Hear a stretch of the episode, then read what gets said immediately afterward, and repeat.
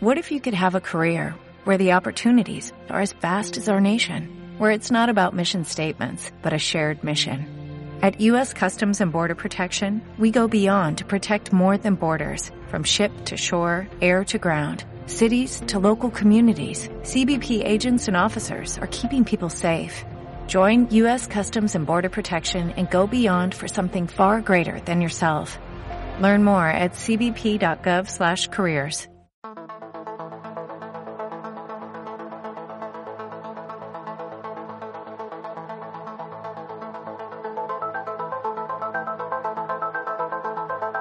Sin rebobinar, un podcast de Retro Zaragoza.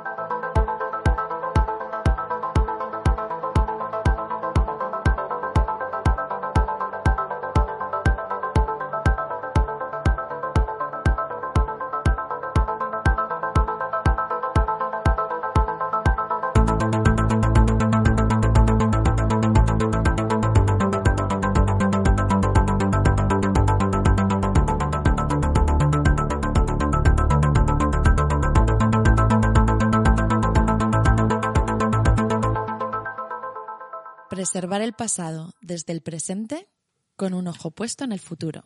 Bueno, chicos, gracias por venir. Y chicas, y niños, y yo soy Iván Fanlo, esto es Sin Rebobinar y este es Ignacio Zarrán. Muchas gracias.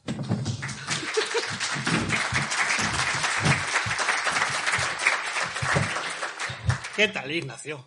¿Eh? Bueno, bien. Oye, aquí estamos otra vez, otro añito más, a pesar de que el pasado... Me he traído toalla rollo Sí, te veo... cantante de ópera. Te tío. veo agobiado. ¿Qué pasó ayer, Iván? Eh, nada, que se hace mucho tiempo que no vemos a buenos amigos y pues es lo que conlleva poder juntarse 15 personas en una terraza. Pues que coño, que, que bebes, no pasa nada. Ya sabéis lo que es, casi todos. Somos adultos, ¿no? Sí, sí. Responsables, responsables. Entonces vamos a intentar hacer esto de la mejor manera posible, de la mejor y más profesional manera. Y os tenemos que comentar que nosotros, como decía Iván, somos Sin Rebobinar, el podcast oficial de, de Retro Zaragoza. Y vamos a hacer una charla que hemos decidido llamar del cine al, al videojuego. Vamos, los dos. Vamos, vamos Vale, a hacerlo. Iván comentará, no sé, ya se le ocurrirá algún chiste o algo. Sí, yo realmente, o sea, el- estoy súper tranquilo porque creo que soy objetivamente el que menos sabe de todos estos videojuegos. O sea, que vengo un poco a instruirme. Os puedo contar chistes, os puedo contar anécdotas. Algunas solo la conté ayer bajo los efectos del alcohol. Por aquí se ríe alguno, pero bueno. Sobre todo eso, que creo, creemos que es un tema interesante. De hecho, fuera tenéis la exposición que han, que han hecho unos buenos amigos sobre sus versiones de portadas de videojuegos y creíamos que...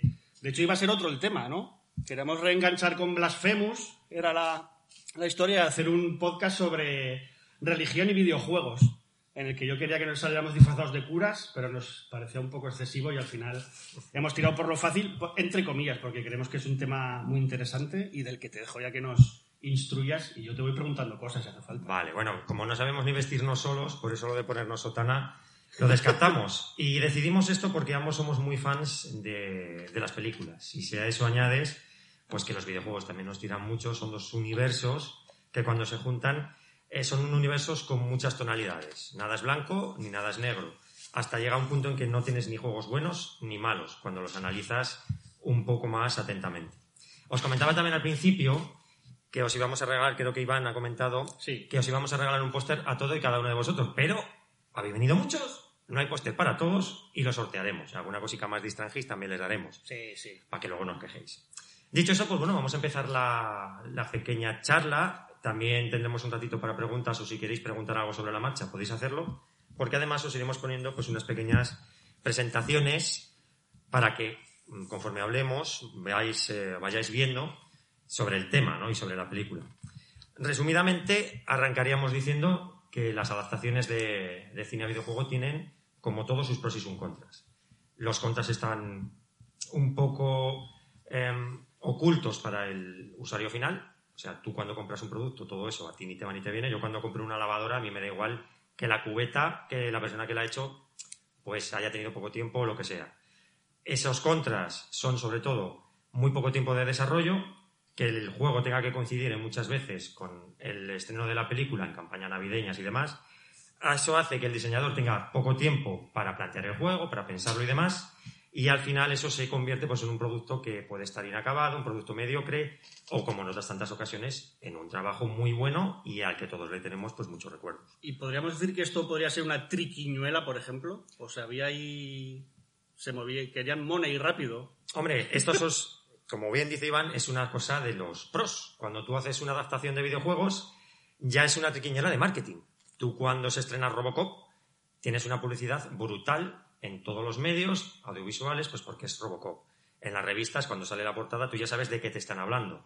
Otro, otro contra, que bueno, al final luego es pro también, son los diseños. Cuando tú adaptas una peli, la mayoría de los diseños los tienes hechos. O sea, no te tienes que inventar un protagonista que sea Robocop. Tú ya tienes el diseño de Robocop. La gente que desarrolla sabe que hay dos factores muy interesantes en los gráficos. Es el grafista y el diseño artístico que no tienen que ver una cosa con la otra. Tú puedes tener una máquina súper potente, tener un diseñador gráfico que sea mediocre y tener un juego pues un poco chusquero. O al revés, que es lo que pasaba con estas máquinas. Puedes tener una máquina que a priori es un poco reducida en cuanto a gráficos, pero tener un buen diseñador artístico y que te saque un juego que, por ejemplo, no será tú que lo veremos, no te deje nada la imaginación, que todo lo que veas en tu cabeza en cuanto lo veas dices, hostia, pues qué arquitectura, qué, qué ventanas, qué, qué personajes. Así que es un poco triquiñuela de marketing, teniendo en cuenta que, claro, son compañías, quieren ganar dinero. Cuanto menos te paguen a ti y más cobren ellos, más beneficios. Así que sí, yo lo consideré una, una triquiñuela. ¿Alguna pregunta más? No, no, yo estoy aquí para preguntar. Para aprender, ¿no? Bueno, dicho esto, sobre la marcha os iremos presentando alguna cosa. Tenemos aquí un pequeño bosquejo para no ir perdiéndonos, porque hay mucha, mucha mandanga que, que cortar. En los tipos de adaptaciones hemos apuntado cuando se desarrollan tienes como dos, dos vertientes, que luego habría más, más, ramificaciones, pero hay dos vertientes. La que se toma al principio, que es como el juego ET de Atari y ciertos juegos para esta consola, es coger el concepto de la peli. El concepto. No se cogen imágenes o escenas que sean icónicas de la película, sino que se coge el concepto. ¿Qué es lo que pasa, por ejemplo, en este Atari? En este Atari, perdón, en este ET. La Matanza de Texas para Atari 2600. Halloween para Atari 2600 o Evil Dead, que este ya salió para ordenadores. Aquí lo que se hace es coger el concepto de la peli. Por ejemplo, en La Matanza de Texas, que eso, eso que estáis viendo es un Atari 2600, nosotros encarnamos a, la de Face, encarnamos al malo. El concepto es que tú tienes una motosierra y tienes que matar gente. Eso, es una, eso es una, motosierra. Es que parece, parecería otra cosa. Otra cosa Ahí entra también un poco una técnica de marketing que está, está bastante guay, que es, eh, que bueno, lo vimos también con Carmageddon. Es la polémica y el que mi juego es muy adulto. Mi juego no es para niños, aquí llevas a un tío que se carga gente. En la noche de Halloween sería una cosa parecida, más que nosotros somos. Bueno, eso de ahí es Mini Curtis, no sé si lo veis, es, eh, es, la, señora, la señorita Strut, y el que le persigue ahí con eso que también parecerá otra cosa que os comentará Iván, es... es eh, Mortadelo, de hecho, podría ser. Bueno, te iba a decir que es Michael Myers. Y nosotros tenemos que huir de Michael Myers mientras cogemos a ese pequeño grafiquico que es un niño, lo llevamos de lado a lado. ¿Qué tiene este juego? Pues que cuando te coge Michael Myers, te descuartiza la cabeza. Y sales así como, como un pollo con sangre. Entonces, este, estos juegos se basan también mucho en un poco la, polémica.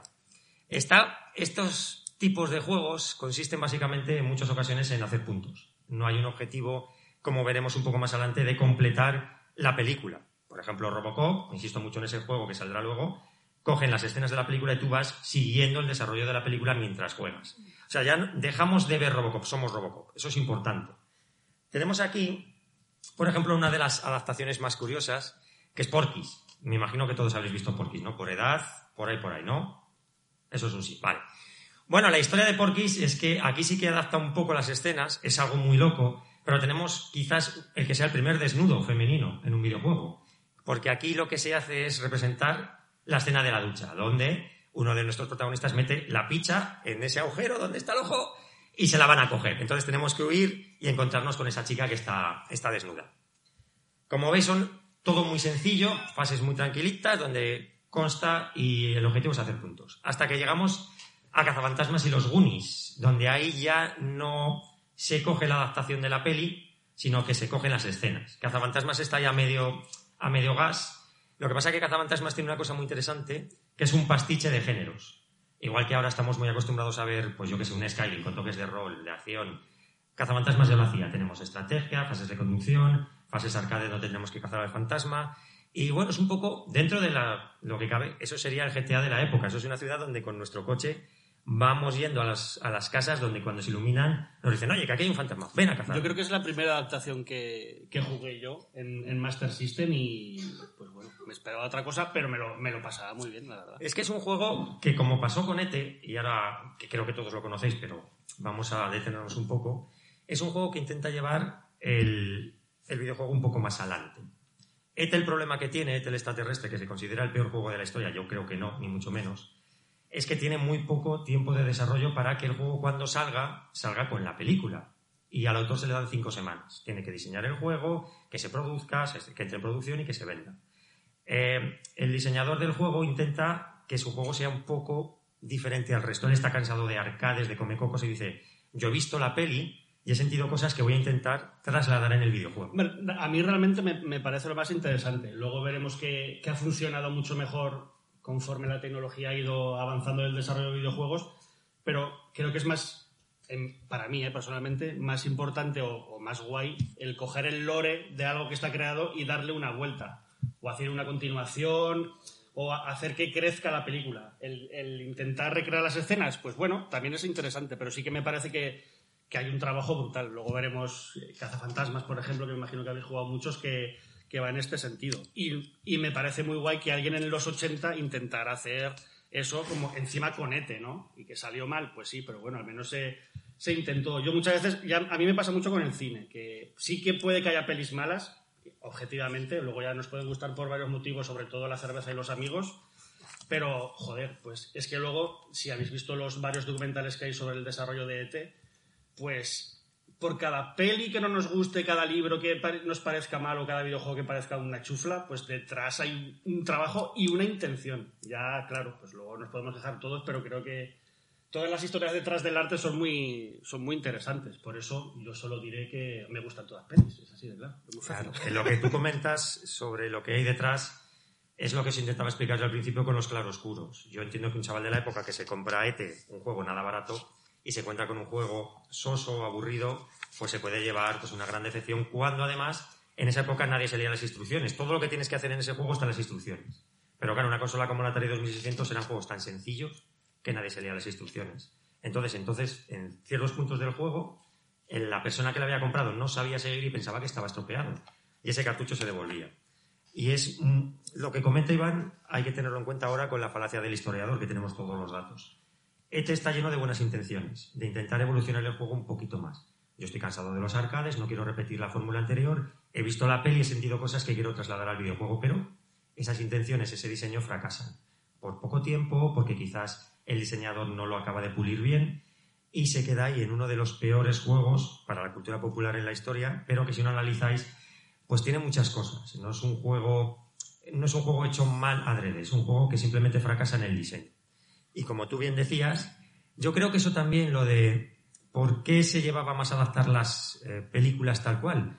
Pues porque nosotros siendo niños queríamos ver lo que salía en las películas. Bueno, y la, y la, facilidad también, ¿no? Para que, para que pensar si puedes intentar adaptar algo que está, que está ya hecho. Se me escucha, sí, ¿verdad? Es que no tengo ni idea si... Sí, le escucháis, ¿no? Vale. Lo curioso de todo esto es que hasta que llegamos a Cazafantasmas, y esto sí que yo no sé por qué se, se produce, Alien también se adapta a 3600, hemos visto La Matanza de Texas, hemos visto Halloween, hemos visto Bill Dead. El terror, por lo que sea, ya no sé si es por el tema que os comentaba antes de es un juego para adultos, es un tipo de género que va a tener en los videojuegos un enfoque brutal. Vamos a tener muchos, muchos videojuegos de terror. Es que a mí lo que me parece raro es que adaptaran Porky's, o sea, yo no lo sabía, yo no lo sabía me he quedado flipado. Bueno, no sé si habéis visto Porky's, pero es para verlo, o sea, sabréis que es Porky's por la portada, porque claro, gráficamente pues una 3600 da hasta lo que da y muchas veces tienes que usar mucho la imaginación como pasaba con la matanza de Texas o con ese Halloween. Llegados a este, a este cazafantasmas, vamos a entrar un poco en la dinámica de los juegos de 8 bits, que serían, empezaremos con, con cazafantasmas, Aliens y Nosferatu. Antes de que se me olvide, Cazafantasmas es un juego que tiene también muchas aristas. Es un juego con un diseño de, con un diseño de producción extraño, porque hay un baile de compañías. Eh, eh todo eso antes de que nosotros os dijéramos nada, lo podéis escuchar en el podcast del compañero Alejandro del Mundo del Spectrum, que el último podcast que han sacado lo dedican al videojuego y ahí tendréis pues todos los datos que, que puedan interesaros. Lo tenéis por ahí, por cierto, ahí Alejandro. Dicho esto, vamos a pasar a ciertas adaptaciones que realmente me parecen joyas por muchos motivos. Hemos omitido adaptaciones malas, que hay muchas, y nos vamos a centrar en estas. Por ejemplo, Aliens es un juego donde veremos que hay una extraña también mecánica en algunas películas donde vemos que muchos juegos comparten el mismo nombre.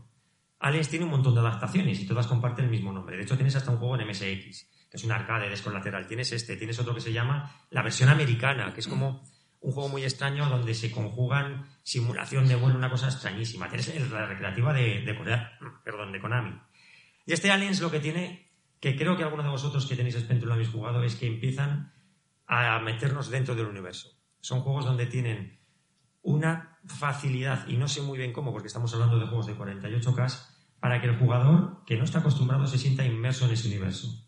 Aquí que veis un juego muy sencillito, esa es la pantalla de Commodore 64, si os fijáis bien, y analizáis esa pantalla veréis que hay cosas que en los sotters de hoy en día se han mantenido. Este es el primer juego donde tenemos un HUD con la munición, la energía, la, cara del personaje que luego veríamos en Doom, una puntuación, la pantalla de juego está arriba, se ve todo en primera persona. Es un juego que yo creo que es muy adelantado a la época donde tiene cosas espectaculares, porque un chico de 11 años que se enfrentara a este juego podía dar saltos en la silla, que yo vosotros no lo sé, pero no me ha pasado con muchos juegos. El hecho de estar recorriendo la nave, la estación donde estaban los mineros, y que de repente escuchar un pitido que se va acercando y saber que hay un alien persiguiéndote y no saber dónde está, tener que recorrer lo que es el nivel donde estás para encontrarlo, generaba mucha ansiedad. No sé si os ha pasado con más juegos, pero a mí me parece muy extraño que con un sistema tan, pues estamos hablando de 48K, puedas generar esa sensación.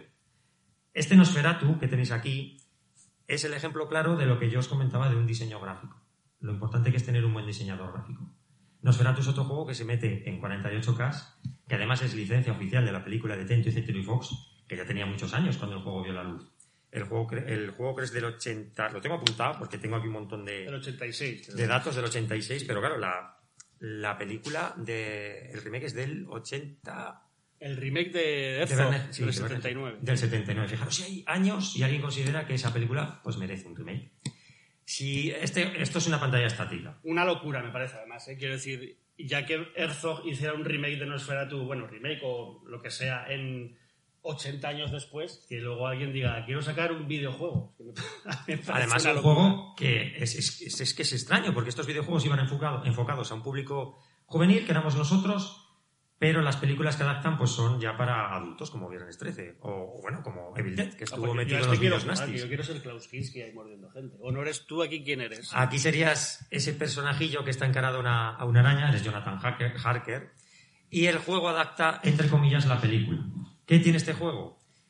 Que gráficamente, si os fijáis, no deja nada a la imaginación, porque hay un dicho que se decía, igual que dicen, ah, este es el peor juego de la historia. Dicen, con los 8 bits tenía que echar mucho la imaginación no siempre es así. Yo creo que aquí está perfectamente recreado lo que es un, baño, con una estética gótica. Yo no sé mucho de, arquitectura, pero bueno, con sus ventanas, la forma, eh, la, chimenea, la bañera, se ve todo con una intención de recrear esa abadía de Carfax.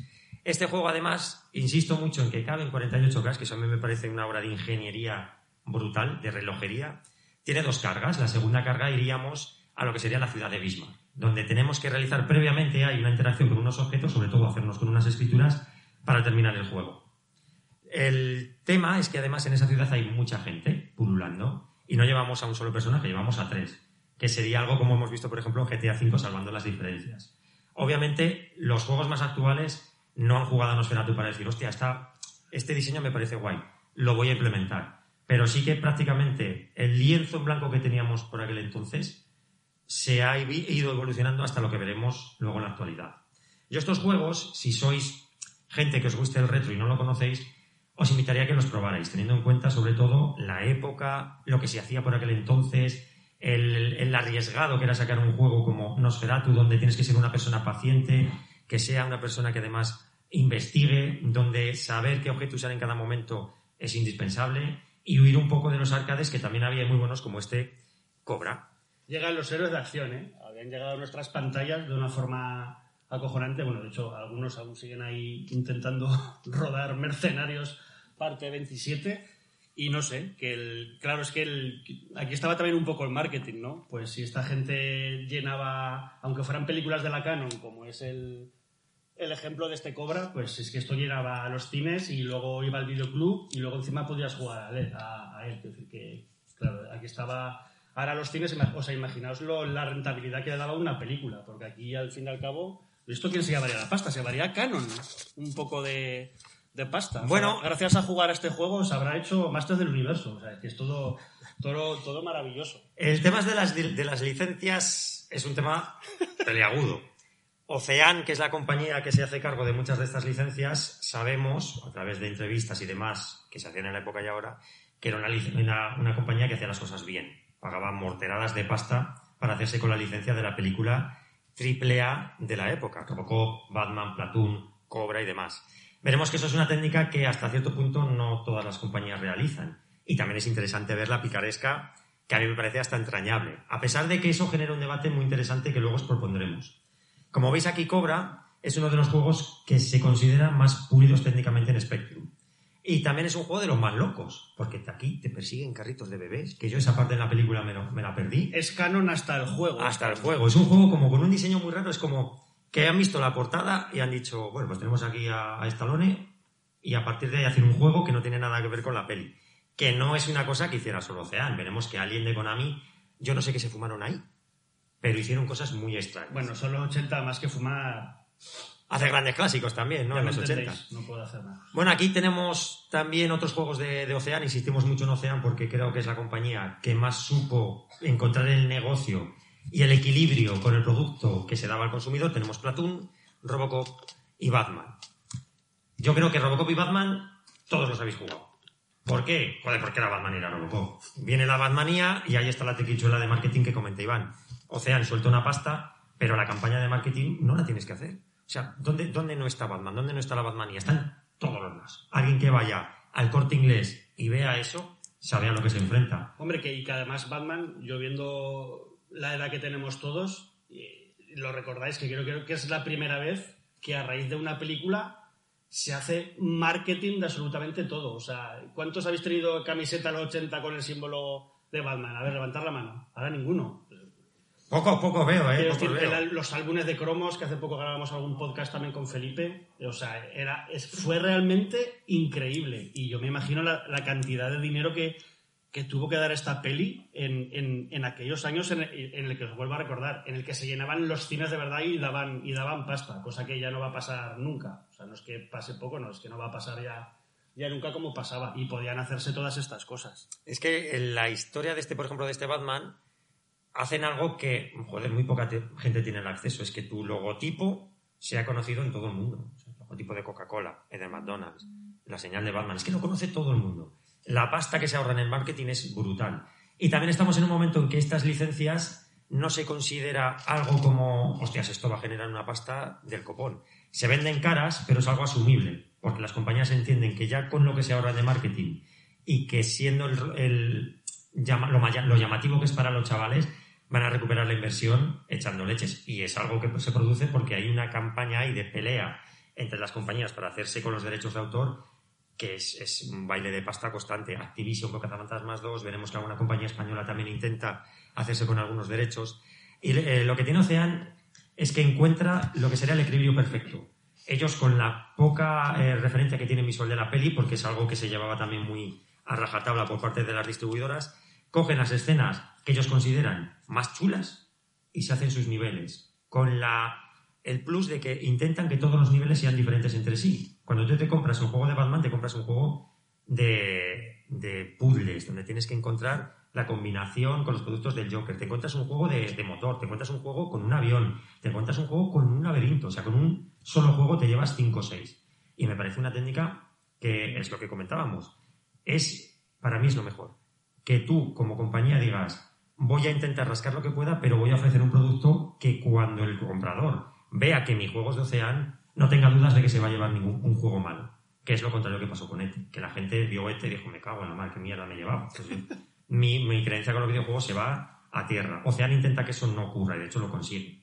El contra de esto, que como siempre todo tiene, tiene pros y contras, es que Ocean esa mecánica la repite hasta el último momento. Coge su motor, por ejemplo Robocop y Batman tienen muchas cosas en común, usan la misma técnica para desafío total, y al final lo que tenemos es una pequeña repetición que no desagrada, pero sí que deja de sorprender. Ocean lo que hace es coger la máquina como un Spectrum, encontrar el clima técnico, o sea, no se podía sacar nada mejor que lo que decía Ocean, pero no arriesgan la fórmula. Lo cual no significa que para él sea malo, porque los juegos técnicamente eran, vamos, intachables. Continuamos con lo que para mí es la ruptura. Aquí llega la evolución. Tenéis fuera unas vitrinas donde hemos puesto pues, una pequeña representación de lo que nosotros consideramos que son las mejores o las más llamativas adaptaciones. El juego que hay fuera de Indiana Jones es el compañero Felipe, es una versión de Macintosh, es de esta aventura gráfica. Lucas, que no es una compañía que empiece con este juego, hace una cosa muy extraña. Coge una película de acción como Indiana Jones y de aventura y dice, no, vamos a hacer un juego tranquilo, donde la gente deje de ver a Indiana Jones, que sea Indiana Jones. De hecho, en la caja del propio videojuego te lo dicen. Tú si fueras Indiana Jones, ¿qué harías? O sea, tú ya no ves Indiana Jones, tú eres Indiana Jones. En este caso, ¿qué harías? ¿Harías estas decisiones? ¿Hablarías con tal? Crean una historia que no solo coge la peli, sino que la expande. Que me parece un trabajo de guionistas, pues prácticamente como antes de relojería, porque no puedes meter la pata, tienes unos, unos como diría, una, Lucas está ahí y digo, hostia, esto no puedes meter, o sea, tienes unos, unas cribas para que tu idea, si es loca, no vaya a caer todo tiene que encajar. Uno de los mejores juegos de la historia, creo yo, y este sí que es el, si haríamos lo de levantar la mano, que vale que Monkey Island también, pero o sea, todo el mundo ha jugado ha jugado esto. ¿Quieres que levante la mano? No, no, A ver, ¿quién no ha jugado a este juego? Hostia. O menos, ¿eh? Ojo. Venga, ¿quién no ha jugado? Vamos, a dejarnos en evidencia. Vale, ya está. Pero yo, por ejemplo, era eh, a la hora de, por ejemplo, compartir recuerdos, ¿no? Que cuando hablamos de estos juegos sale mucho esto a la, a la mesa.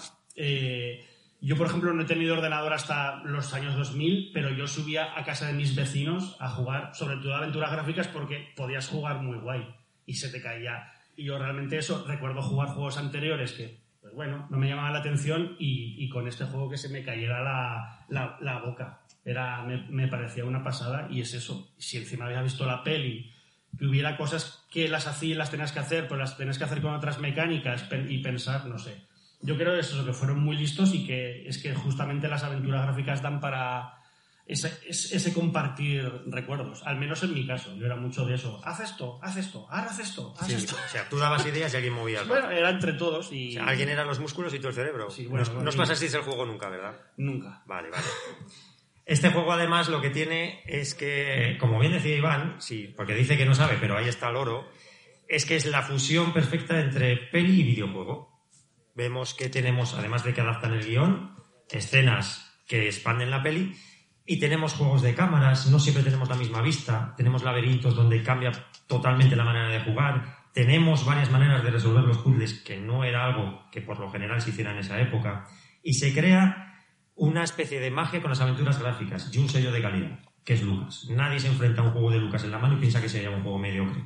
Y no todas las compañías pueden decir eso. Con lo cual, siempre insistimos en lo importante que es cuidar, tú como compañía quieres ganar pasta, pero joder, tienes que ofrecer un producto a la altura. Además, o sea, yo no lo sé del todo a o sea, ciencia cierta, pero en esta época además Lucas y sobre, sobre todo Spielberg están, siempre han estado muy flipados con las, con las nuevas tecnologías y yo creo que en estos productos estarían están al loro. Todo lo encima que, que, pueden estar. Están al loro. De hecho, es el propio, el propio Spielberg el que le, le comenta a Howard, el programador de ET, no te líes tenés cinco semanas, haz un comecocos, algo para salir del paso. Y es el propio juego en el que le dice Spielberg, no, no sabes de qué me estás hablando. Yo quiero representar lo que he visto en la peli y mete la pata. Lucas, por supuesto, está muy encima de sus productos y eso hace que este, tengan... Le dijo, haz una cosa rápida. No, pues bueno, ya la haré yo en Indiana Jones 4. Bueno... si es que hay Indiana Jones 4, que hay mucha gente que piensa que no hay Indiana Jones 4. Ah, bueno, a, bueno, a verla. Mirad lo que dice Iván a lo de lo que ha comentado Indiana Jones 4, mucha gente piensa que la verdadera cuarta parte de Indiana Jones es Fito of Atlantis y es un videojuego. Y eso sigue siendo cultura popular. Ahí es el salto que dan los videojuegos que fusionan de una manera, para mí, prácticamente mágica, el que algo tan complicado y con un lenguaje tan diferente al videojuego se fusione todo. Y tú digas, no, no, la verdadera cuarta parte de Indiana Jones es Fito of Atlantis. A mí no me des la Yo la, volví a ver hace poco, ¿eh? La 4. ¿Y qué tal? Menos el trozo de los monos brincando por ahí, bien, no la defiendo. Bueno, a mí me parece regulinchi, pero porque claro, la, cuarta parte de Indiana Jones, ¿cuál es? Pecado y ya está, y no, no hay más. ¿Qué me mola a mí mucho también de este juego? No vais a saber mi, respuesta, es que das por el culo a los nazis, que es lo más divertido que hay en este mundo, es chafar el plan de los nazis Y qué mejor que ahora que empiecen a sacar juegos así, ¿no? Donde recordemos la historia, aunque sea en plan de ficción, y donde nos permitan dar a, a- cuerno, ¿no? Con los planes de esta gente, que qué pesados son, ¿eh? Sí, pero ojo que vuelven. Ah, me callo. Bueno, no queremos que nos censuren. Vamos a otra parte interesante. Seguimos con las adaptaciones. ¿Por qué está Gremlins 2? Porque es la única adaptación que... A española. A española. Que una, una compañía española que es topo se gasta un montón de, spa- de pasta y hace este juego. Pero, coño, ¿qué pasa aquí? Que las versiones de 8 bits son españolas, pero las de 16 no, que las hace Elite. Y aquí entra, pues, un poco nuestro amor español de decir, no, no, la versión de 8 bits, que es, en teoría tendría que ser peor, es mucho mejor. Se gastan una buena pasta en adquirir el juego y hacen un diseño gráfico muy bonito, es un juego muy difícil, pero bueno, que es loable que una compañía española se pelee con Ocean, con Activision, porque Gremlins, Gremlins es una franquicia, joder, que es llamativa. O sea, no creo que fueran los únicos que metieran pasta. Se hicieron con ello, hubo una campaña de marketing bastante llamativa en las revistas de la época. El juego no es nada del otro mundo, pero ahí queda como un elemento a ¿Qué se, destacar. qué se piensa en el fuera de España de este juego? Pues la versión de 8 bits, sinceramente, no lo sé. La de 16, al ser de élite, te diría que tampoco lo sé, pero gráficamente es muy llamativa. Es todo muy colorido. También con Gremlins 2 pasa otra cosa, es que hay muchos juegos que se llaman Gremlins 2. Tienes una versión de Nintendo, una versión de PC que no tiene nada que ver con estos. Entonces, ahí hay una amalgama de, que, de qué juego están hablando que si no estás en ese momento viendo la revista, pues no te sabría decir. Se tienen que haber atrevido a hacer alguna versión de alguna peli española, igual. Eso, ojo, lo que comenta Iván, lo que comenta Iván no es ninguna tontería. En las revistas de la época se decía que habían comprado la licencia del Lute. ¿Os imagináis a- al Lute? Venga, Lute, fírmame aquí, ¿eh? te vamos a sacar y el otro, "Ah, sí, mira, 8 bits, me vais a dar un porcentaje. Se decía, o sea, fue una noticia que estuvo en las revistas escritas que se iban a hacer con la licencia del Lute. Poca broma. A la vez que se hablaba de Cash, de la licencia de Alf, que iban a ser compañías españolas las que se iban a hacer con esa licencia, hablaban de Lute, que en Madrid amor hermoso. O sea, la siguiente película menos interesante para nosotros sería Yo soy esa, de la Pantoja. Pero ahí se hablaba. Vamos a seguir hablando de una cosa que me parece la, la- la hostia, como compañía de marketing. Es vamos a sacar juegos que se parezcan a, pero que no sean.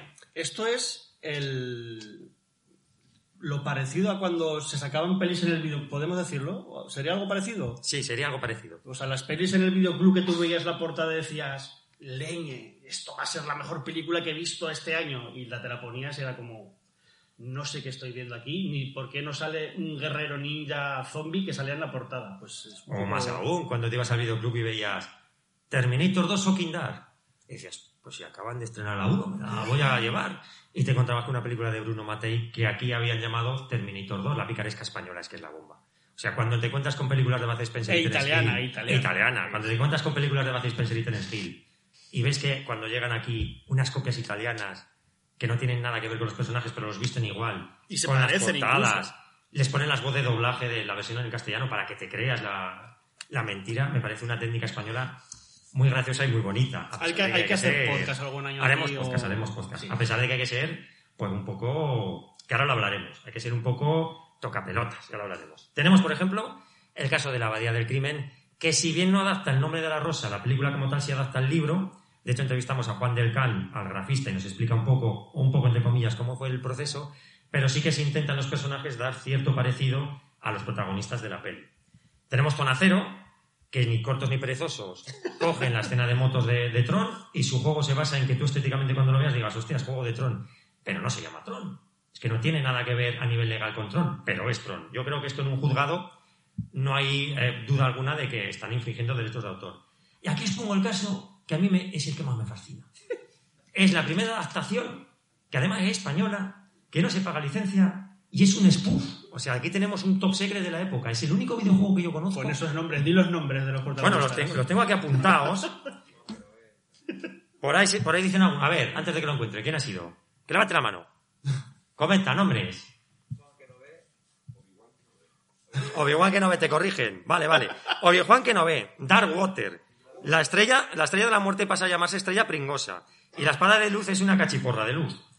Pero ¿y se, adela- se adelantó esto a Spaceballs o...? Pues no creo, ¿eh? No creo que se adelantara. Pero bueno, por aquel entonces los videojuegos era una cosa que no le importaba a nadie. Porque de hecho no solamente no se infringen aquí derechos de autor, todos sabéis que las recreativas de la época cogen sonidos de películas y las meten ahí en las recreativas. Golden Axe tiene sonidos de Conan.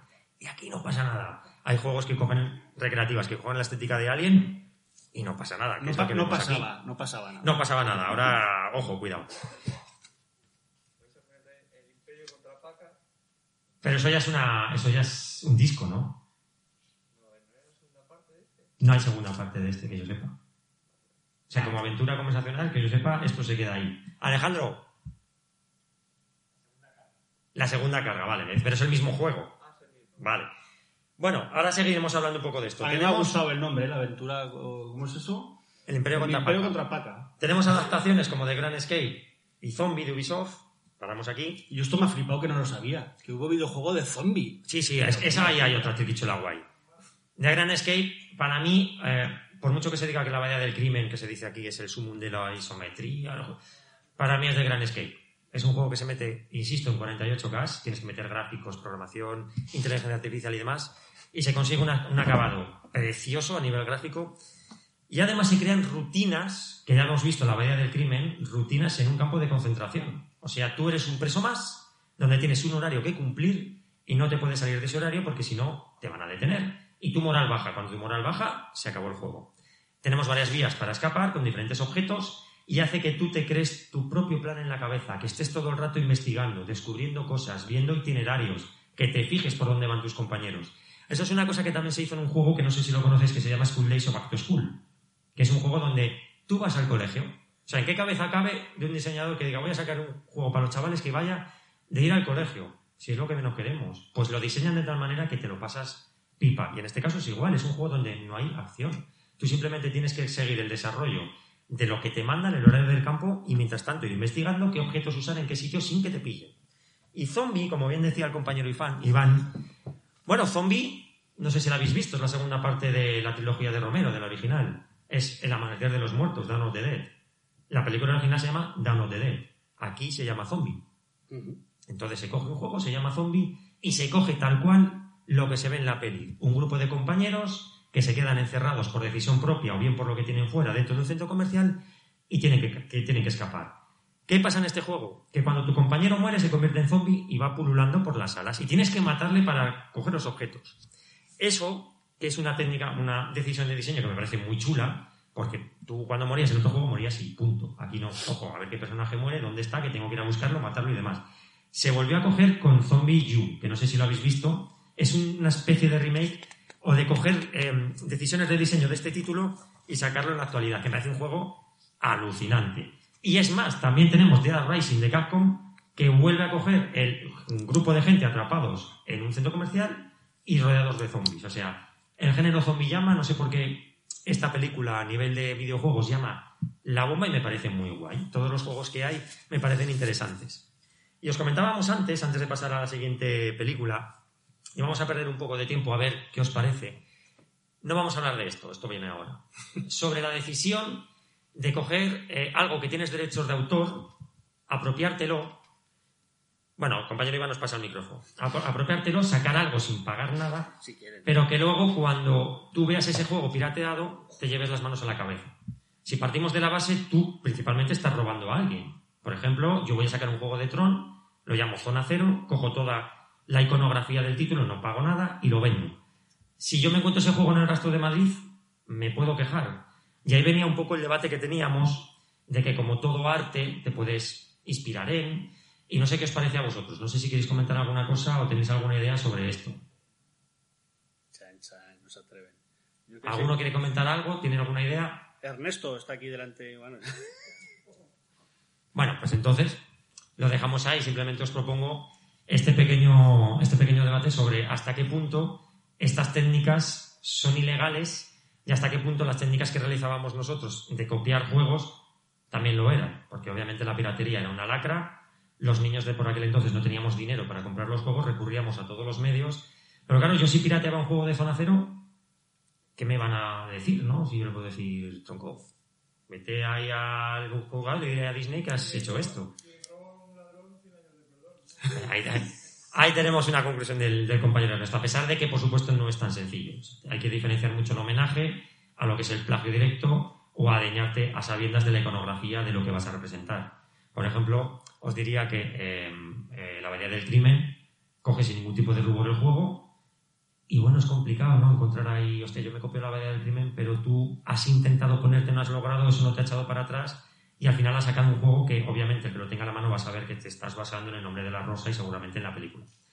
Bueno, dicho esto, No se ha quejado nunca Humberto Eco. Es que Humberto Eco ni- ¿Qué habéis hecho? se dice que ni se enteró. Nosotros cuando entrevistamos a Juan del Can se dice que se puso en contacto con su, con su agente y dijo, videojuegos, ¿qué me, qué me estás contando? O sea, no tengo ni idea de qué me hablas. Y ahí se quedó, se quedó la negociación. Vamos a pasar al mundo de las recreativas, donde también es, las adaptaciones tienen mucho peso, como podéis ver. He puesto lo más, un poquito icónico de, de Lo, más lo más potente, ¿no? De aquella época. Puede ser, puede ser.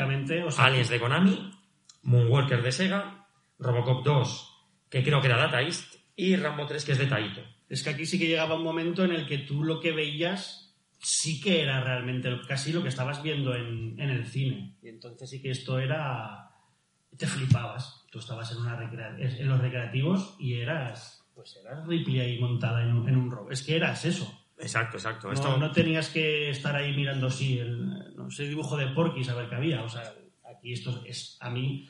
Yo realmente esto me parecía espectacular. Es que lo, lo era. O sea, el, el hecho de estar en unos recreativos y que te plantaran una máquina nueva ya era la hostia. Vamos todos ahí a ver qué presentaba. Pero que fuera una, una máquina basada en una peli que tú habías visto, querías ver, ya era la bomba. Cosas extrañas de las adaptaciones que hay en recreativas es que no se adaptan a, a ningún ordenador. Los ordenadores tienen otra cosa. El Rambo 3 que disfrutasteis todos no tiene nada que ver con la recreativa. Bien sea por técnica, bien porque sea que otra compañía ha comprado la licencia y ha entendido que para llamar la atención en un salón recreativo tiene que ofrecer otra cosa. No puede sacar el juego de Rambo 3 que disfrutamos todos de Ocean, que es un juego tranquilo, pausado, donde es importante encontrar objetos y saber dónde usarlos, en una recreativa. que vamos a hacer? Vamos a hacer una locura espectacular donde corramos hacia adelante, haya explosiones y Claro, sea porque esto... aquí se da el hecho de que varias compañías compartían derechos, pues, de una franquicia. Por ejemplo, en la máquina de Robocop de, de Data East coge el juego de Ocean. O sea, coge el mismo juego de Ocean y lo porta a recreativa añadiendo ciertas cosas. Pero hay juegos que no tienen nada que ver compañías unas con otras. El juego que os he enseñado de Aliens es de, Electronic, de Electric Dreams. Este es de Konami. ¿Qué pasa con estos juegos? Que tienen también decisiones de diseño que van a fin de la recreativa. Juego a dobles. Por ejemplo, en Aliens tienes a Hicks y tienes a Ripley. No hay problema. En Rambo 3, por ejemplo, tienes a Rambo y a Colonel Truman. Es lógico. ¿Qué pasa? Que en Moonwalker solo tienes un Michael Jackson. Pues vamos a crear una máquina recreativa para tres donde cambiemos de color a Michael Jackson y puedan jugar tres. Uno blanco, otro negro y otro morado. Lo mismo que en Robocop. Solo tenemos un Robocop. ¿Qué hacemos? Pues ponemos un segundo jugador que sea un Robocop morado y aquí no pasa nada. Hasta ocurrió con la máquina de Superman de Taito. Superman solo hay uno. No te preocupes, le cambian la paleta que nadie lo va a notar. Y ahí nos lo pasábamos pipa jugando estas recreativas y flipando mucho porque el nivel técnico de estas máquinas estaba, pero a años luz de lo que nos encontrábamos. También es una técnica muy, muy interesante de marketing. Tú ya tienes, con esa recreativa de Robocop, no tienes que presentar tu juego. Es que la gente sabe que es Robocop y va a ir a vivir las aventuras de- del policía robot y te ahorras una campaña de marketing y además de competencia con lo brutal que era en la época a ver quién sacaba la máquina más tocha, que de eso Sega, además con el Moonwalker sabía mucho. El hecho de voy a sacar algo que los demás ni han soñado sacar a nivel de hardware. Continuaríamos con, con las eh, consolas. Tenemos aquí, yo para mí, cosas súper interesantes como Batman Returns, que es prácticamente coger la jugabilidad de una recreativa meterla en una consola, en este caso Super Nintendo, obviando totalmente las demás versiones. Volvemos a encontrarnos con el, la rara avis, entre comillas, de encontrarnos el mismo juego con el mismo nombre, o sea, perdón, el juego con el mismo nombre, pero completamente diferente. Este Batman Returns no tiene nada que ver con la versión que sacaron en consolas de Sega, ni tiene nada que ver con la versión que sacó Konami en ordenadores, que era una especie de aventura gráfica que la tenéis ahí fuera. Tenemos, por supuesto, el, el caso de Aladdin. ¿Cuál es mejor, el Aladdin de Mega Drive o el de Super Nintendo? Todos Mega Drive. ¿Quién ha dicho Super Nintendo? Tú fuera. Bueno. Tenemos un juego, Aladdin, que tenemos versiones totalmente diferentes para Mega Drive y para Super Nintendo. Aladdin de Mega Drive se considera una pequeña obra de arte, porque coge todos los diseños de la peli, la música, los movimientos, lo plasma todo en, en las consolas de una manera espectacular. O sea, ahí sí que estamos viviendo las aventuras de Aladdin en ese lejano mercado de Marrakech. es que yo creo que lo- los juegos de Disney de esta época, Todos, tanto en 8 bits todos. como en 16, son, son muy guays y sobre todo muy bonitos. Es que tenemos Y la casos- música, o sea, yo creo que incluso, no sé quién era, el de Perdidos, no me acuerdo cómo se llama. El Michael Giacchino estuvo, lo primero, sus primeros trabajos fueron en, en Disney haciendo música para, para videojuegos, que decir que tenían, o sea, era gente, claro, pues con dinero, Con dinero chufle- chufletas. chufletas, ¿no? Pero es verdad que yo, yo, aunque el juego fuera normalito, siempre era una pasada jugarlo con cuando eras pequeño. Un y a, y que a ver. era muy guay. A mí me gusta el de- de Master System, no sé. Bueno, tenemos lo que os comentábamos, la versión de Mega Drive y la versión de Super Nintendo. Eso hasta el día de hoy genera una polémica de la hostia. ¿Cuál es mejor? ¿El de Mega Drive o el de Super Nintendo? ¿Cómo se logra eso? ¿Cómo logras que tu juego perviva a través de los años y que la gente aún se pelee qué versión es mejor? Pues no lo sé. Pero si lo supiera, pues me contrataría a las compañías para que eso Pero, por sucediera. ejemplo, o sea, o Facedor o alguno que le ha dicho, si eres fan de Mega Drive, vas, ¿te atreverías a decir que es mejor el de Super, Super Nintendo, por ejemplo? ¿O sería, podría ser tan objetivo? Chan, chan. Te dicho por- te ha dicho ¿Quién ha por- dicho que no? Por- cuéntanos, ¿por qué?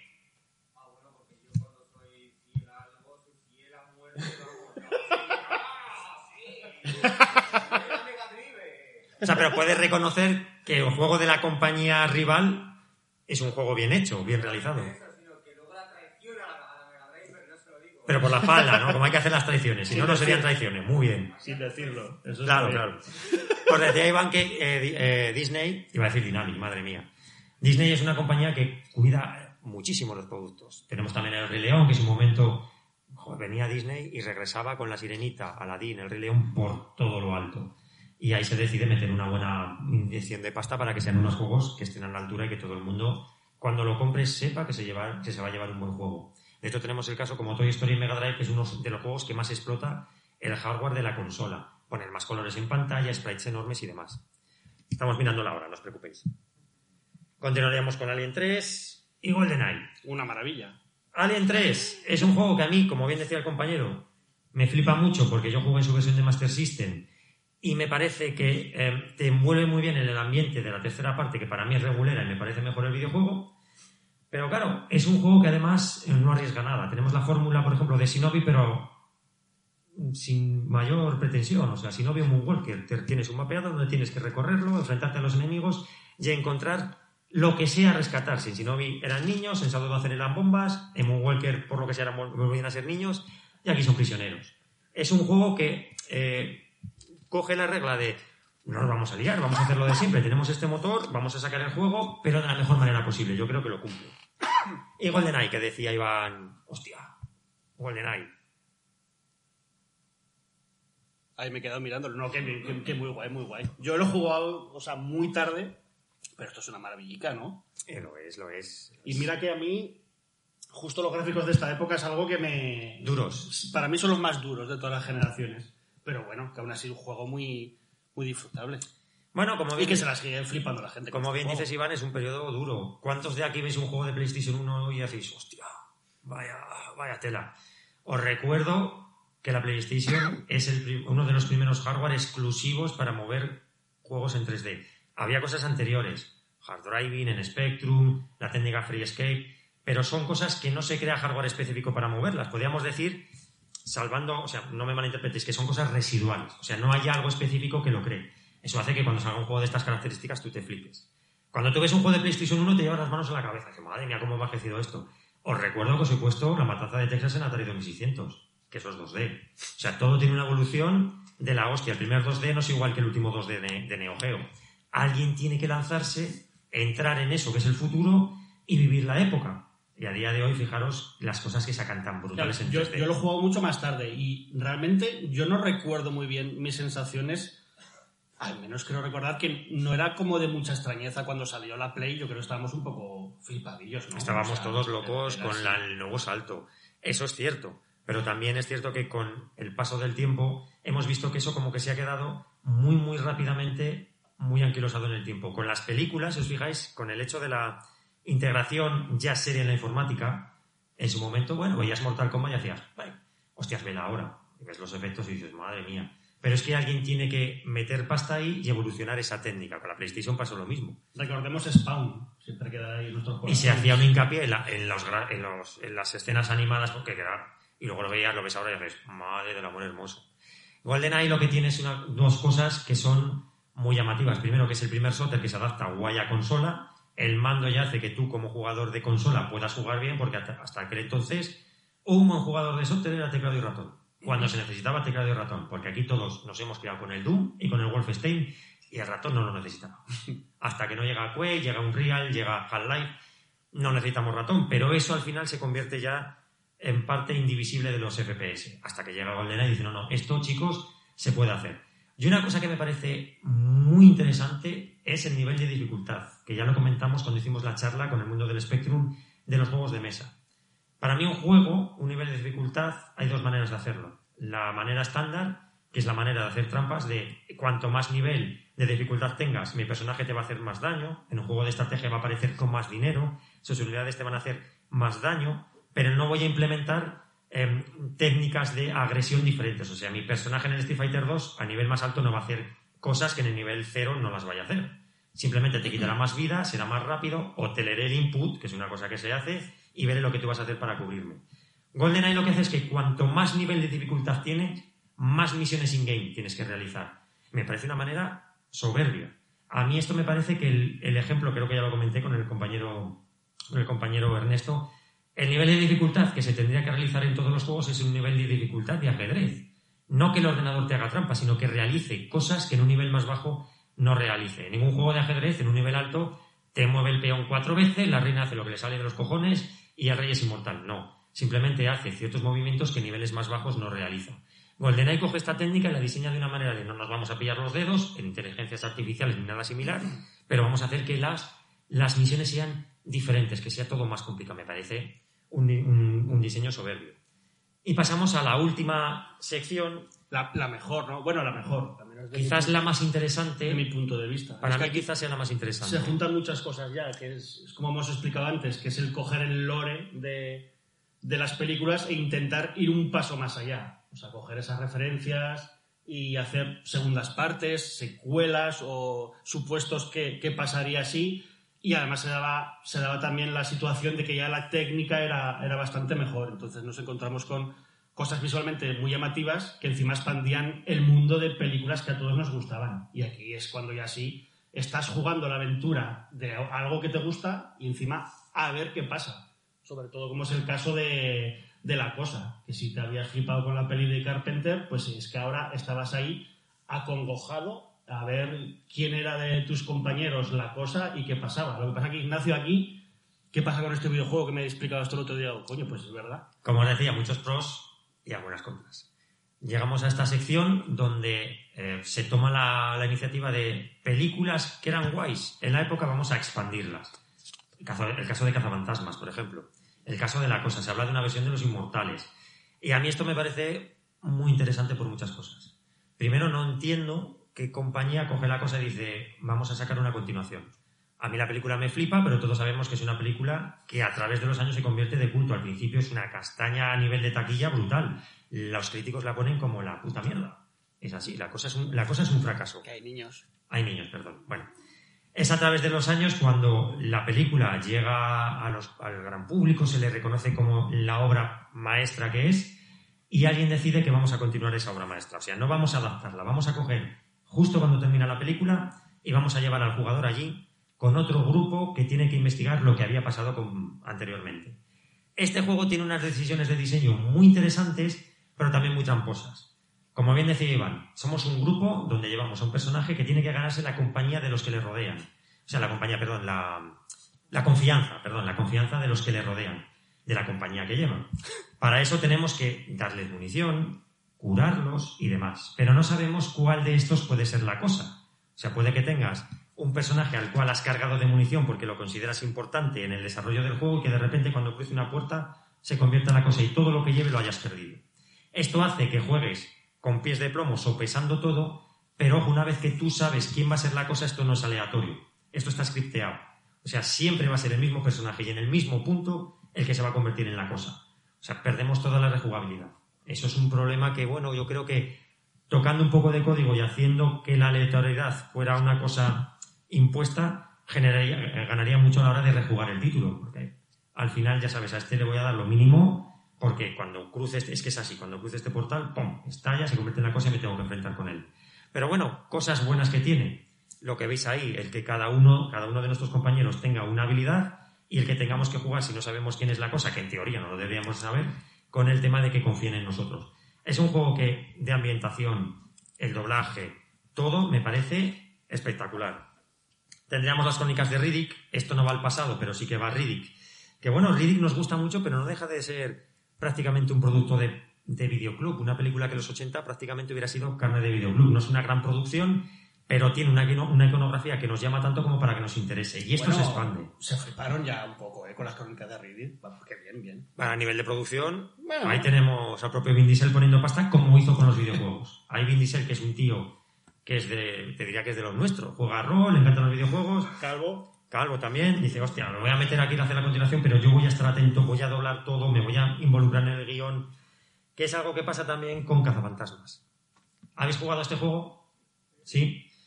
¿Qué va a pasar con Cazafantasmas? Que de aquí a un futuro se dirá que la tercera parte de Cazafantasmas va a ser esto. Ni la película que sacaron, el remake, ni muy a mi pesar, y sin haberla visto, yo tengo mucha confianza en la nueva que van a sacar con los chavalicos.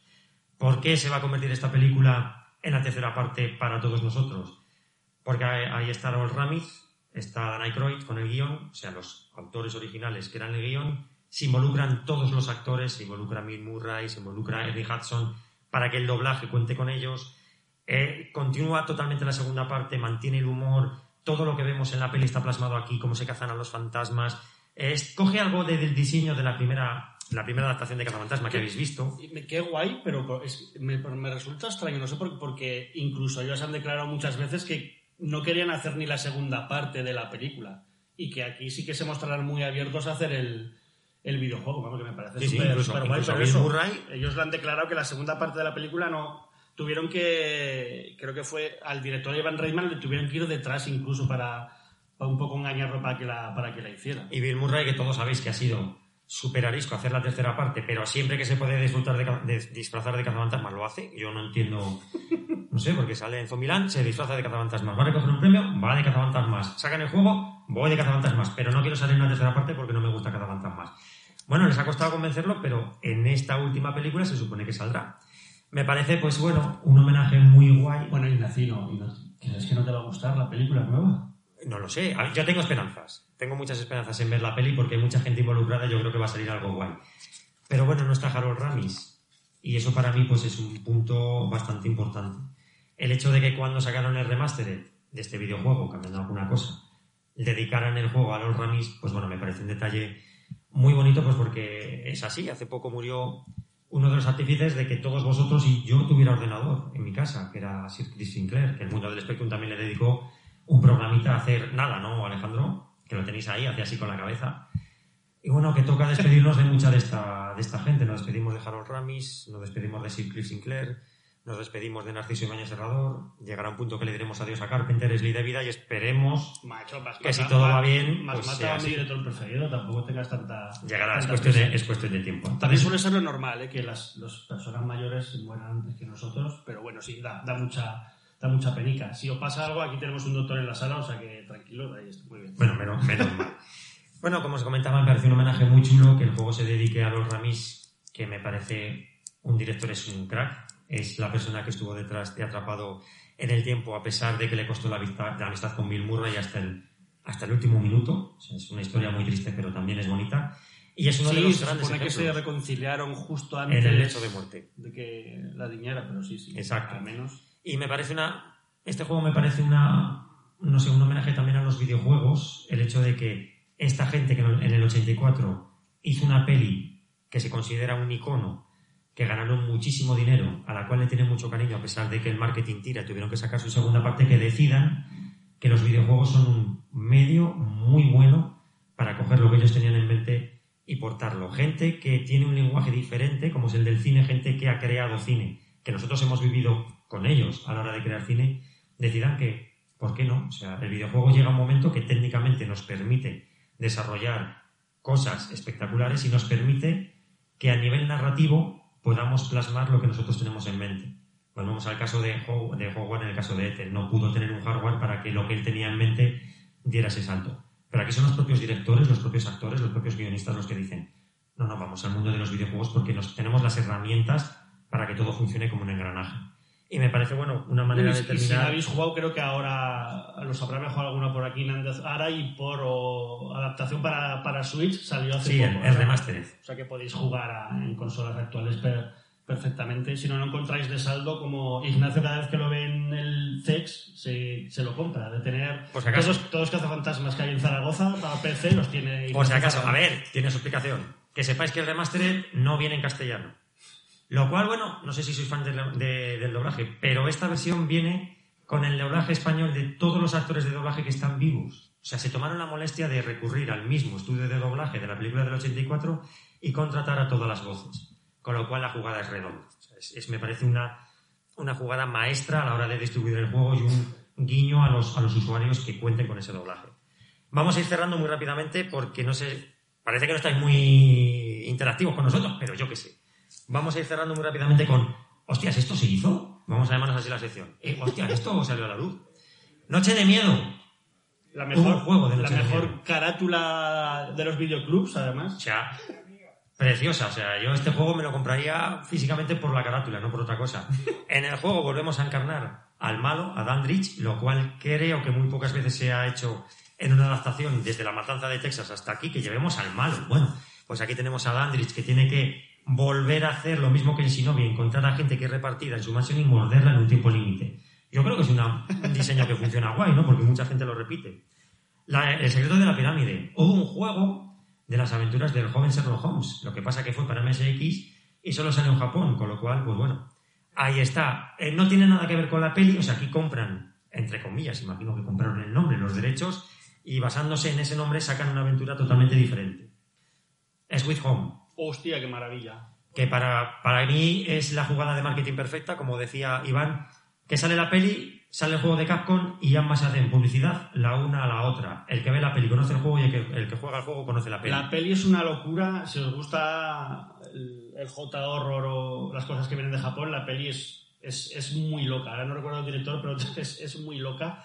Y antes estaba en YouTube para ver. Ya no sé, igual con subs en inglés, pero alguien la subió y estaba. No sé si ahora sigue circulando. Pero te digo, si tenéis curiosidad por alguna cosa así japonesa y luego jugáis al juego, hacéis el, el combo, porque el juego, de hecho, es, vosotros tuvisteis un programa especial Sí. en fase bonus y a mí me pareció súper interesante. Eh, gracias a, a los usuarios, como siempre, a los fans, el juego se tradujo al castellano porque tuvo una traducción del japonés al inglés, pero es un juego complicado. Tú te puedes coger el diccionario, como hacíamos en nuestra época, y ponerte a jugar, pero ojo, que no tenemos el mismo tiempo de antes y si no entiendes bien el idioma te echa un poco para atrás.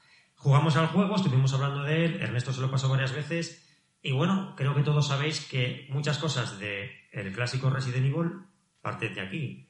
Muchos de nosotros mantenemos que sin ningún tipo de pudor Resident Evil se fija en Alone in the Dark, en la manera de diseñar los escenarios, en las cámaras, en los sustos, pero también coge cosas de este juego, sobre todo a la hora de abrir las puertas, los inventarios, que los personajes tengan objetos diferentes, un mismo personaje tiene un objeto diferente al que lleva al lado. Aquí hay cosas de diseño muy chulas para la época y más para una consola como Nintendo. Gráficamente es un juego muy atrayente, tiene escenas muy chungas, los enemigos darían miedo a un chaval de 10 años. Tiene el hecho de que si tu personaje muere, se acabó, muere, que es algo que hemos visto, por ejemplo, en Zombie, pero no es una práctica que se realice luego en otros juegos. Bueno, pero en muchos juegos matan a tu compañero, pero le tiras una poción, aquí no pasa nada. Aquí no. Si tu compañero muere, ojo que igual no puedes terminar la aventura. Warlock, Iván, un juego de Warlock. Estoy, estoy con la movida de los pósters, pues un juego, muy buena película. Gracias. Muy buena película, pero ¿por qué se adapta esta peli? ¿Conocéis Warlock? ¿La habéis visto? Una producción de serie B que nos mola la hostia, pero que no conoce más que cuatro gatos. Y muchos años después Bueno, hicieron, Carne de View Club llegó a hacer un, nuestros amigos llegaron a hacer programa de la peli y es una peli bastante guay también si no la habéis visto. La- era muy de Telecinco, ¿eh? de, los, de los 90, o sea, yo creo que sí que la, la conoceréis. Es una peli de brujería muy, muy Una, chula. una muy película de chula. aventuras, sí. Muy rollo Castlevania. Tiene cosas que si os fijáis, la vestimenta, el látigo, es muy rollo Castlevania. Venga, venga, Ignacio, mete, el- me- me- mete el turbo. Mete el turbo. Porque, bueno, lo que os decía, no sé muy bien por qué, alguien decide que esta película necesita una adaptación para Mega Drive y Super Nintendo. O sea, no Ojo, solamente... que, si, que si lo vestimos de Nazareno, eh, Ojo, eh. podría Blasphemous. ser ahí Blasphemous. O sea, esto ya no solamente tienes que pagar, en teoría sí se pagan los derechos de autor, sino que tienes que pagar el canon a Nintendo y a Sega por sacar tus juegos. O sea, tienes que tener muy claro que tu juego va a ganar pasta. Bueno, Kung Fu Master, lo último. Kung Fu Master, hostias. una película de Jackie Chan, los supercamorristas. Resulta que Kung Fu Master semi-española, ¿no? Semi-española, con Lola Forner, guapísima Lola Forner. Resulta que Kung Fu Master compra la licencia original de los supercamorristas, pero dice, no voy a adaptar eso, voy a adaptar Juego con la Muerte. O sea, es un juego que adapta Juego con la Muerte, pero compra el nombre de otra peli. ¿Por qué? Pues no lo tengo muy claro. Pero si habéis jugado es un pequeño clásico. Y bueno, aquí terminaría por tiempo también la, la charla. Como sabéis que tenemos el podcast, esto lo iremos ampliando porque, sobre todo en lo que es el tema de licencias que parece que son, pero no son, es muy interesante. Y en la última Retro Gamer tenéis un artículo maravilloso sobre que es una cosa que se hacía ya no solo con las pelis, sino con las recreativas. O sea, es un universo que España tiene mucho de él, tan bonito, tan, tan gracioso cuando lo ves en perspectiva que merecerá un, un pequeño programa. Y bueno, tenemos que cerrar. Sí, no sé si queréis hacer alguna pregunta. Hasta aquí el programa, alguna pregunta rápida. Yo O alguna que os haya que gustado mente. la charla de Ignacio Zarranz. Eh, eso, además que estoy pendiente de mil movidas y, y tampoco sé del tema, pero bueno, me he subido aquí para dar mi apoyo moral y que así sí que me veáis, de vez en cuando le toco la piernecica por debajo. Y que me vaya diciendo, quedan Sí, cinco minutos. sobre todo, el- yo os aconsejo que os quedéis a ver la siguiente charla, que empezará sobre doce y media, más bien está apuntado el cartel eh, a la una menos cuarto, y les vamos a dejar todo el tiempo del mundo para que, para que hablen, que han venido desde Sevilla y Córdoba, sí, eh, los amigos de, de Blasphemous, sé que es Raúl y no me acuerdo el otro nombre. Mauricio. Mauricio, eh, de verdad, o sea, eh, yo no me he vestido de, de nazareno hoy por, por- porque me quedaría muy mal, pero es- estaos atentos a la charla que va a ser algo espectacular.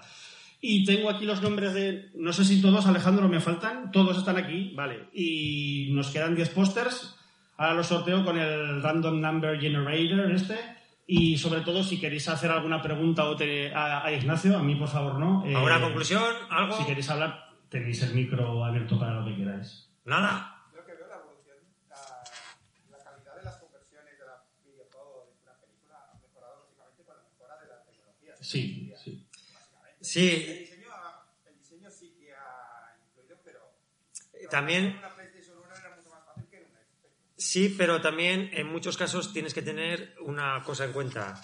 Es que el hecho de eh, el tiempo que se le da al desarrollador, al final ya no cuenta.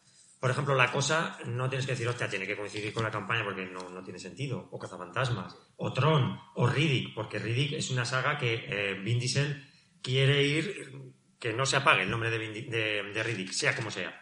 El, el tema del diseño, el tiempo en diseñador, aquí hay gente que diseña que sabe que eso es peligroso. Y luego hay otro tema también, que esto también se ha ido arreglando con el paso del tiempo, es que actualmente cuando comienza la película se comienza a hacer el videojuego. Sí, pero también si te fijas ya no es una cosa tan común. Antaño los que comenzaron a hacer esto fueron eh, cuando comenzaron a hacer videojuegos para... lo he leído, que es así. Sí, Ocean cuando comenzaron a hacer juegos ya de, de Hollywood, cuando ya tenían dos o tres videojuegos, los invitaban ahí, incluso estuvieron en algunos rodajes. Se les mandaba de hecho cintas VHS con cosas, arte o algunas escenas de la peli. Es así, la, la cuestión de esto es que, insisto, son muchas cosas. Ahora mismo una película como Los Vengadores, lo importante es pepinos tener un juego. Hemos visto cosas muy chulas, por ejemplo Thor de Nintendo DS es un juego 2D de Nintendo DS precioso, pero no es una técnica que se realice ya como algo que nos va a dar mucha pasta. En su momento toda peli que se preciara tenía que tener un videojuego. Lo hemos visto con Platoon, Batman, Danco Calor Rojo, Desafío Total, sobre todo pelis de acción, como decía Iván. Cuando es una gran producción, no estamos hablando de la Canon con el guerrero americano, tú tienes que tener un videojuego. Ahí se mueve mucha pasta y es importante que tu videojuego cuaje con la campaña de, la, de cuando la película salga a la luz.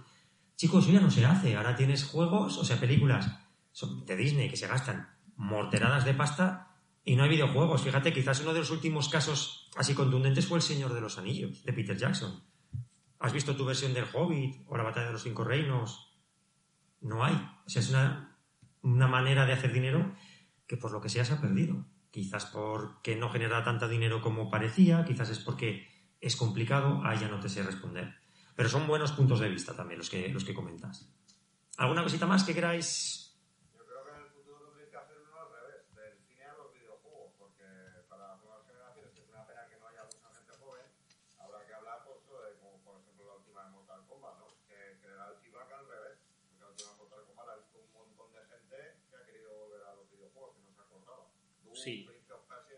Por ejemplo, hace un par de años en Siete Notas en Negro, que es el podcast que, que tenemos también, eh, hacemos mil, mil cosas.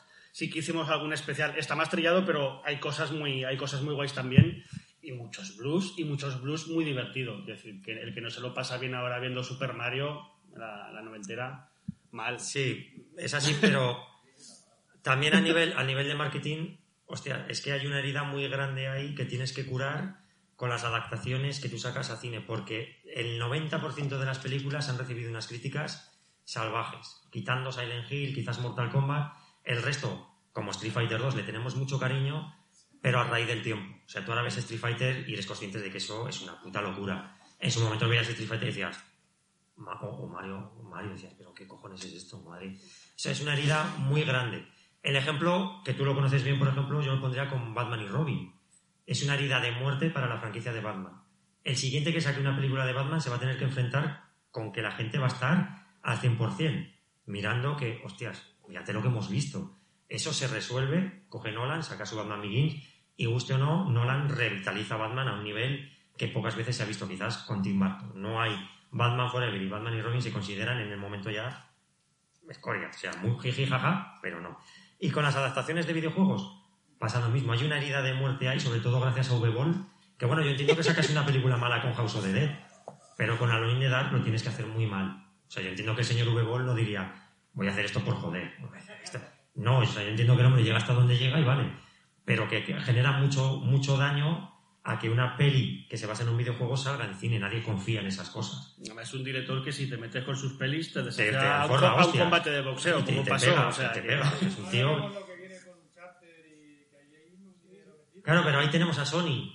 Sony tiene que cuidar mucho, mucho, mucho lo que Yo es que al, al final quiero decir, nada puede superar, creo yo, el haber vivido una aventura que has protagonizado tú mismo en el ordenador, ya sea en los 80, eh, como en el 2016, como en el 2021, por mucho que lo veas luego en pantalla, quiero decir, tú lo otro ya lo has vivido tú y lo has jugado tú.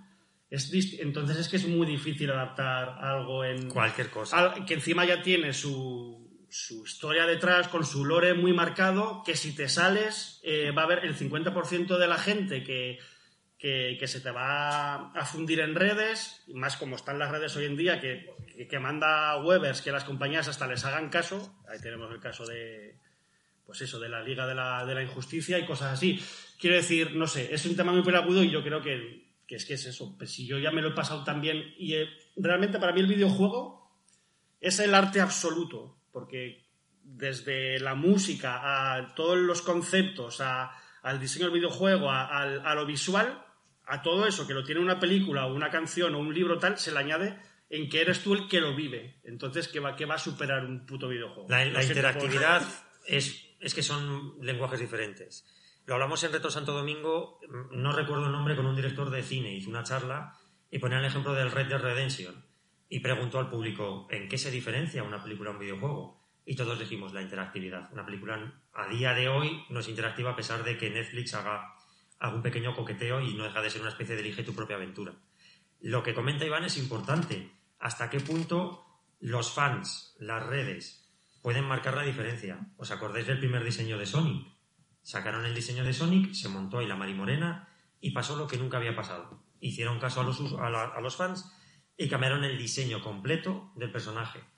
Yo no sé si es una campaña de marketing ya orquestada para que todo el mundo hable de eso, porque tener en cuenta la pasta que se pierde cuando tú retrasas una película que ya tienes grabada. A nivel de contratos con distribuidores, a nivel de que hay que volver a rodar ciertas cosas, a nivel que hay que hacer el nuevo diseño del personaje. Así que no sé qué deparará el futuro con estas adaptaciones. Yo tengo fe. Con Uncharted, Mortal Kombat son cosas que, bueno, la serie de of Us, eh, pero es que también estamos hablando de que hay una pasta ahí que es difícil que salga mal. Pero es que encima con videojuegos tan actuales que realmente no hay mucha diferencia a ver una película de animación. Quiero decir, si ya la has jugado y la has vivido y de las tofas, cuando, todos es, bueno, a menos yo que soy muy fan del género zombie, todos estamos hartos ya de pelis de zombies. Pues encima que te den un videojuego de zombies y que esté tan guay, quiero decir, para yo que hagan lo que quieran, es un- pero claro, es que no, no, lo va, no lo va a superar, sinceramente. O sea, que cojas un videojuego de los 80 y te- una. Pues no, pero de las tofas, quiero decir, no es una película. realmente. Es como cuando No sé. coges los juegos de Quantic Dreams, ¿no? Un Heavy Rain. Pero vamos, que yo, yo estoy abierto a que me, vamos, yo con tal de ver pelis que hagan lo que les dé la gana. No me va a enfadar por eso ni mucho menos. Si fuera nuestro dinero, pero cada uno, pues mira, que haga lo que, lo que quiera. Oye, eh, sentimos mucho, pero Sí. cerramos, que ahora vienen las, las charlas importantes. Muchas gracias por haber venido tan pronto, porque está casi la sala, la sala llena. No os vayáis, que vamos a sortear los pósters eh, deprisa y corriendo. Tenemos 18 pósters, los sorteo con el random number este y nos vamos yendo. Así que, ¿qué hacemos? El que vaya bueno, ¿quién está por ahí? Medina, pues tú vas dando los pósters y eso, y yo tengo aquí los... Estáis todos apuntados del, del 1 al 45, y si me toca a mí, se lo regalo a, a cualquier niño que haya por ahí. A ver. Brrr. El primer póster va para el número 2, que es Alex González Bermúdez. Joder, este es de la casa. ¡Tongo! pa- Vas a coger el póster. Mira qué camiseta lleva el pájaro, ¿eh? Este venía preparado. El segundo número es el 44, que no por venir el último te, no te llevas... Joder, parezco, el de, parezco las ferias.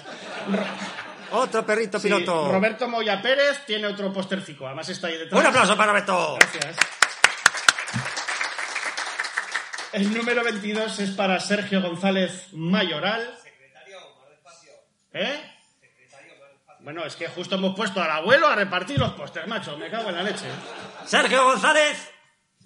Es Miki. Este, Ah, ¿es es de- Miki? este es de la casa. Bueno, pues, no hay tongo, ¿eh? para Vicky. Alberto Campayo, Giluente creo que es. Ahí está. Este, ya que vienes de Bilbao, hostia, pues te llevas un póster. Ah, tú no. A de Barcelona. Bueno. Bueno, venga, pues sí, póster. era, era bromi, bromi. 24 tenemos a David Mon- Montón, pon aquí. Montón. ¿Eres Montón? Pues sí. Pues no eres del Montón, eres muy guay, David. Te llevas un póster, hombre. Que cambio Riggs, eh, ha quedado eso. Un aplauso que no se lo merece. Hostia. Dale ahí. El siguiente es para David Ruesca. Aquí está, en primera fila. ¡Hostia! El número... Luego, luego te invito, Medina, no pasa nada. Eh, Carlos... Hostia, no sé cuánto llevo... Bueno, cuando se acaben, ¿no? Carlos... Carlos... A ver... Carlos Jaén. Estabais todos los Carlos ahí esperando a ver quién era. Carlos Jaén.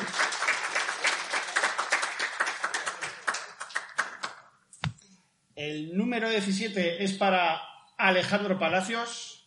Ahí lo tenemos. ¡Eh! Muchas gracias, amigo. Madrugar un sábado tiene su premio. A ver. Y a este le va el bebercio. Este si no Coño, de el número resaca. 16 es para Iván Fanlozalva. ¡Eh! que- dáselo, dáselo a- dáselo a- aquí a la chica esta de aquí de amarillo. Me ha caído bien. Dale un póster, hombre. Ya está.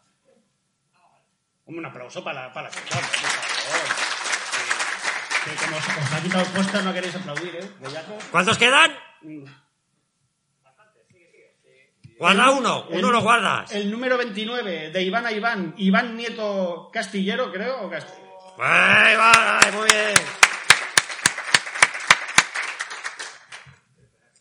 El número 5, por favor, sin. ¿El número 5? Ah, no, este. David Ruesca. Ah, eras tú otra vez.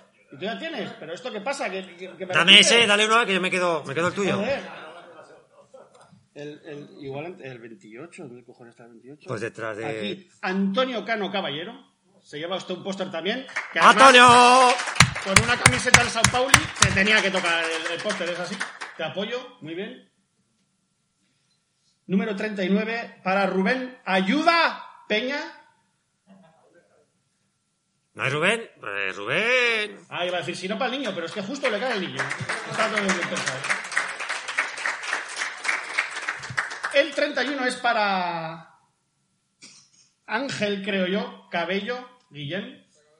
Se acaba de marchar, pues mira, por apellidarte Cabello, yo que estoy calvo, te quedas sin... Pues no, se lo guardamos. Va a entrar David.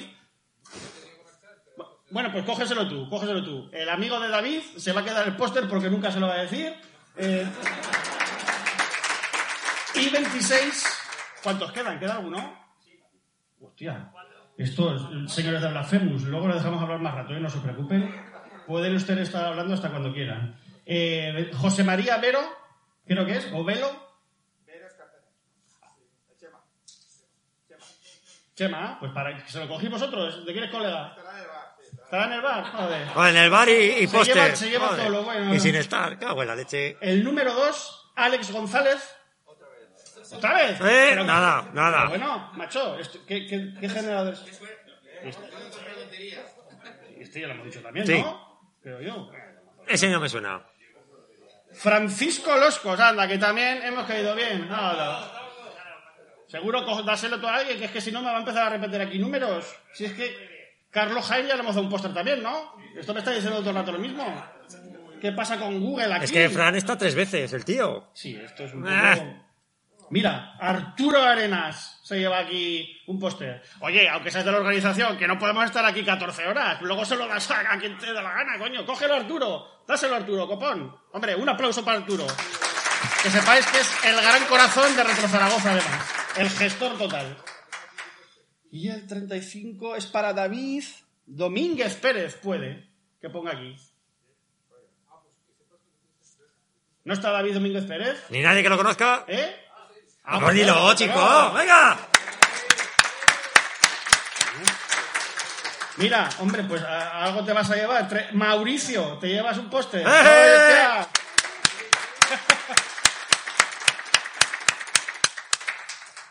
y el 9, el último, es Ángel Lo Pérez. De los mojons. De los mojón, pues oye, que se lo lleve también. que Otro, pero venga, le doy otro random. Si ya nos hemos acabado.